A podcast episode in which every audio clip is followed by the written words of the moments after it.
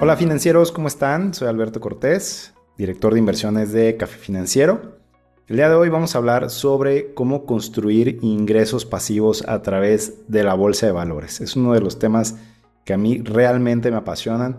Ya mucha gente me ha preguntado cómo puedo yo lograr crear un ingreso pasivo a través eh, de las inversiones en la bolsa de valores, porque muchas veces nos platican de diferentes inversionistas o de diferentes personas que incluso tú puedes llegar a conocer o que has escuchado en internet, en noticias, en revistas, etcétera, que regularmente generan ingresos a través de la bolsa. Y déjenme decirles que no es ningún tipo de estafa, no es magia, no es algo que sea complicado de hacer incluso.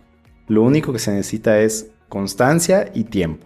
¿sí? Y aquí te voy a explicar cómo comenzar, cómo fundamentar esas bases para que puedas convertirte en un inversionista de la bolsa de valores. Antes que todo recuerda darle like a este video, déjame comentarios si tienes dudas y síguenos en nuestras redes sociales, tanto en Facebook, en Instagram, en YouTube, en todas las plataformas que nos encontramos.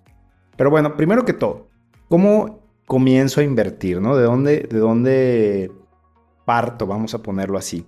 Yo te diría, primero que todo tienes que estar trabajando con una casa de bolsa regulada. Eso ya lo hemos hablado en otros episodios. Una casa de bolsa que sabes que está aquí en México, que está bien constituida, que no vas a tener ningún problema con tu dinero, porque si en un futuro tú vas a tener ahí una parte importante de tu patrimonio, debes saber que va a estar bien resguardado y seguro. ¿Sale?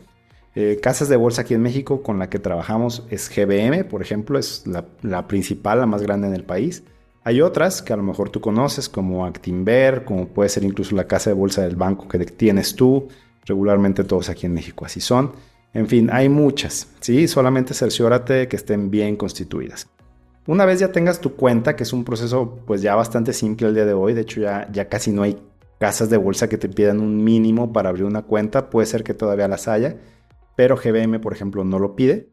Una vez ya tienes tu cuenta, ahí sí es importante que Primero que todo, conozcas tu perfil de inversionista. ¿sí? El perfil de inversionista es qué tan arriesgado, qué tan eh, conservador o qué tan balanceado puede ser con tu dinero. Es decir, qué tan bien toleras el riesgo. ¿sí? Porque hay mucha gente que es muy arriesgada, por ejemplo, en los negocios, que puede hacer negocios de mano, de trato, por miles y millones de pesos y no van a tener ningún problema. Y hay gente que a lo mejor es más conservadora, quiere tener su dinero aquí cerca, no le gusta arriesgarlo, no le gusta ponerlo en juego. Y en base a eso es como debes determinar de qué manera vas a invertir. Y ojo, esto es muy importante para aquellos que quieren crear un ingreso pasivo en la bolsa. Este tipo de estrategias, pareciera o no, a pesar de estar en bolsa de valores y pensar que es riesgoso, es una estrategia conservadora, ¿sí?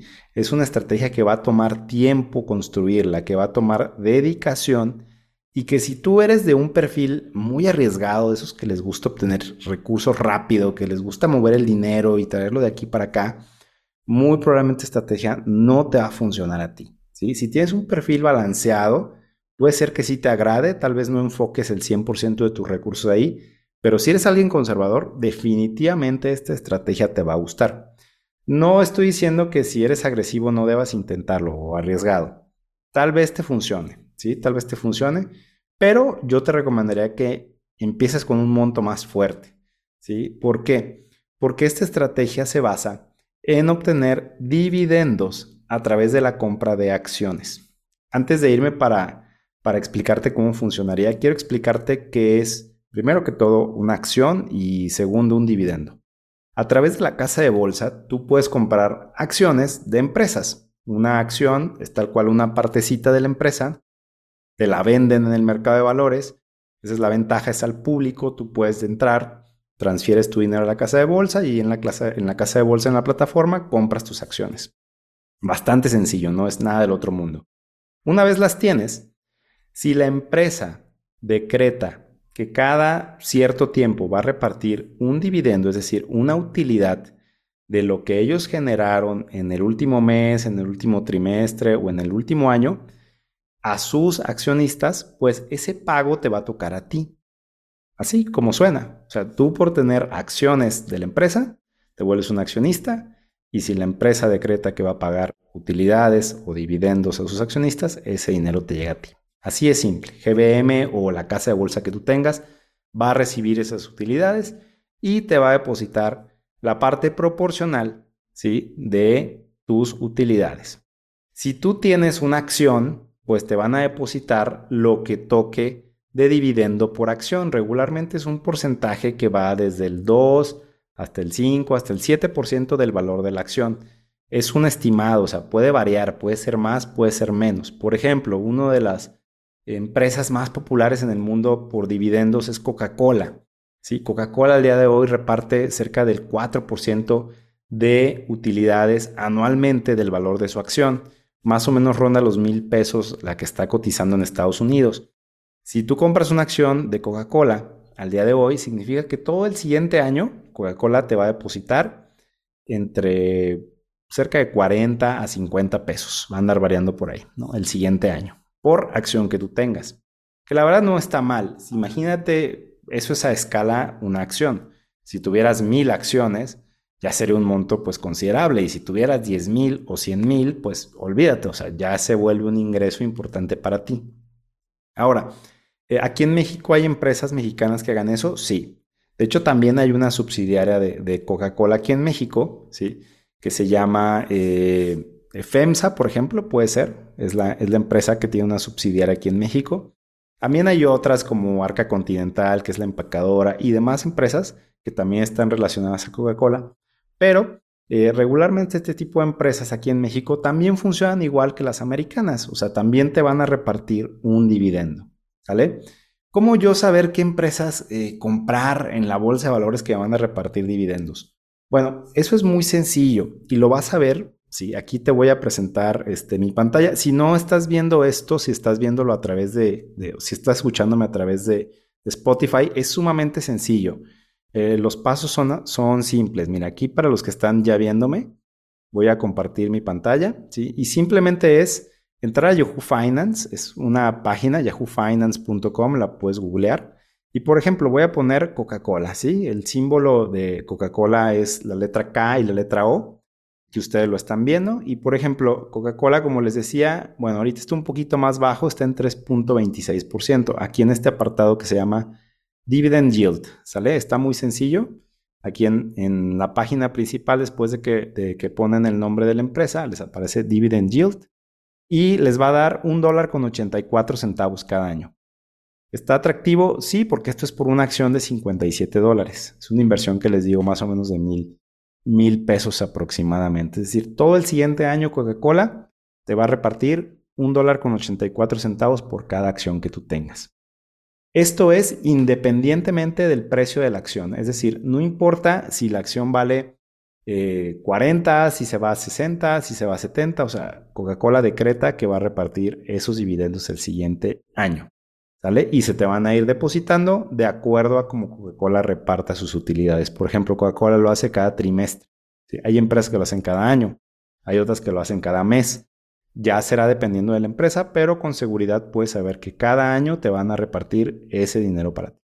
Y esa es la manera en que tú vas a empezar a crear este tipo de, portafolios.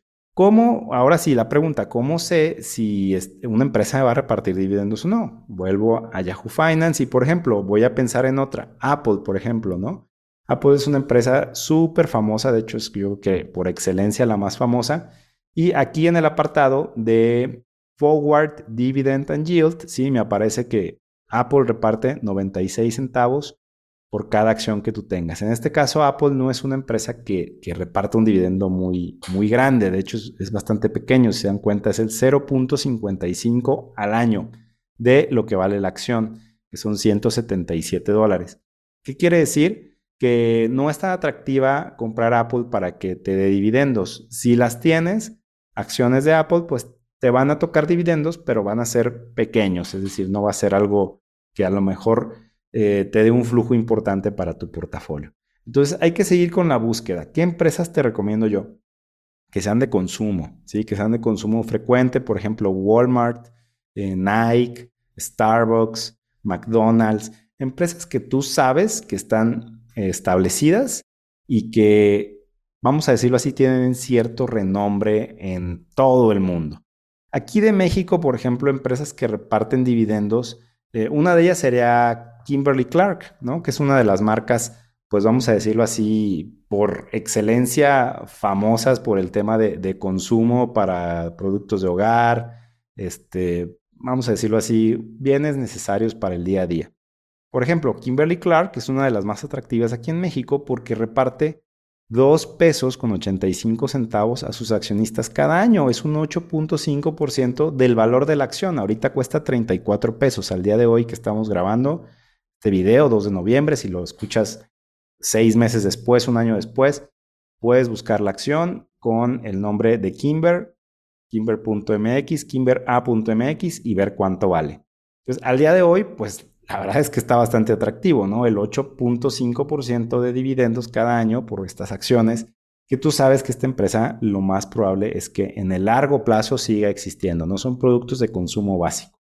Entonces, aquí no vas a encontrar nombres muy, vamos a decirlo así, muy eh, emocionantes, como puede ser Tesla o como puede ser a lo mejor Netflix o empresas que son nuevas, porque regularmente este tipo de empresas no reparten dividendos. Las que lo hacen son las más tradicionales, las más conservadoras.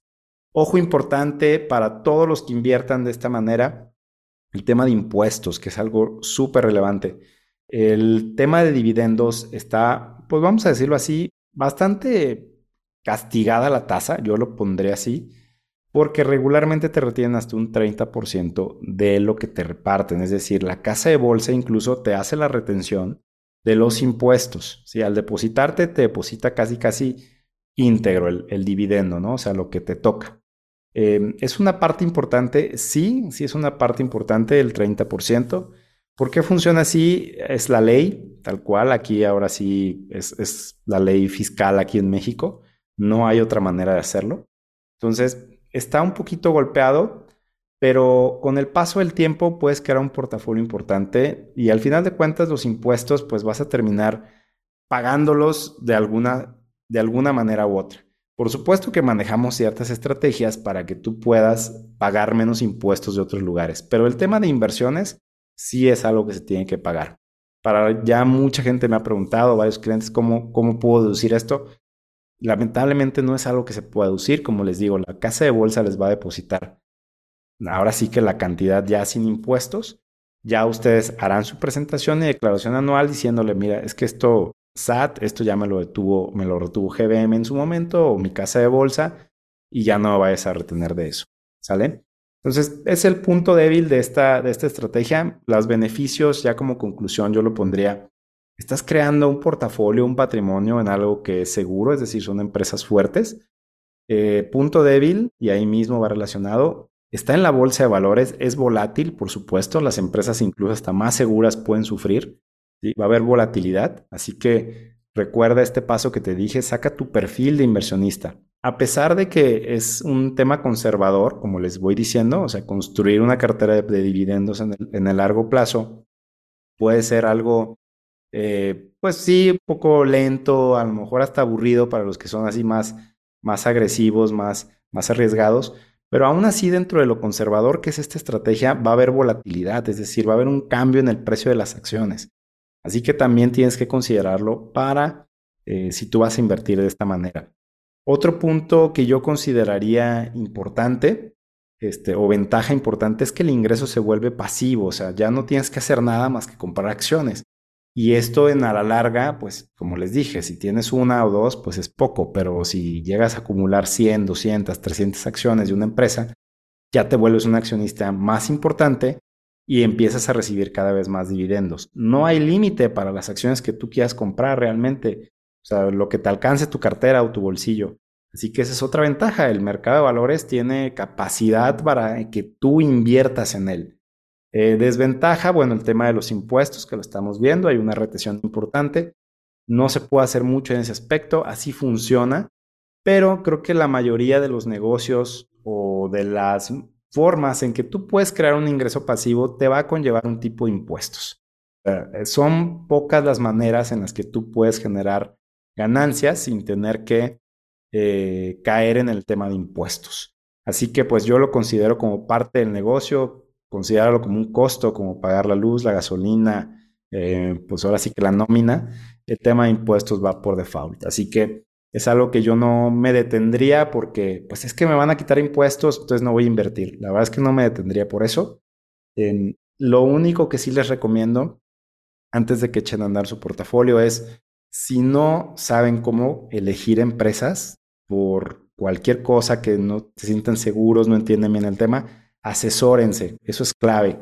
El tema de la bolsa de valores, si necesitas una asesoría, no es un tema este, sencillo que puedas hacer al ahí se va la verdad tiene una estructura. Con todo gusto yo les puedo ayudar. Nosotros este, somos expertos en este tema de inversiones, sobre todo para los que buscan crear una, cartera así de este tipo. Nosotros ya tenemos varios clientes que lo hacen y podemos ayudarles.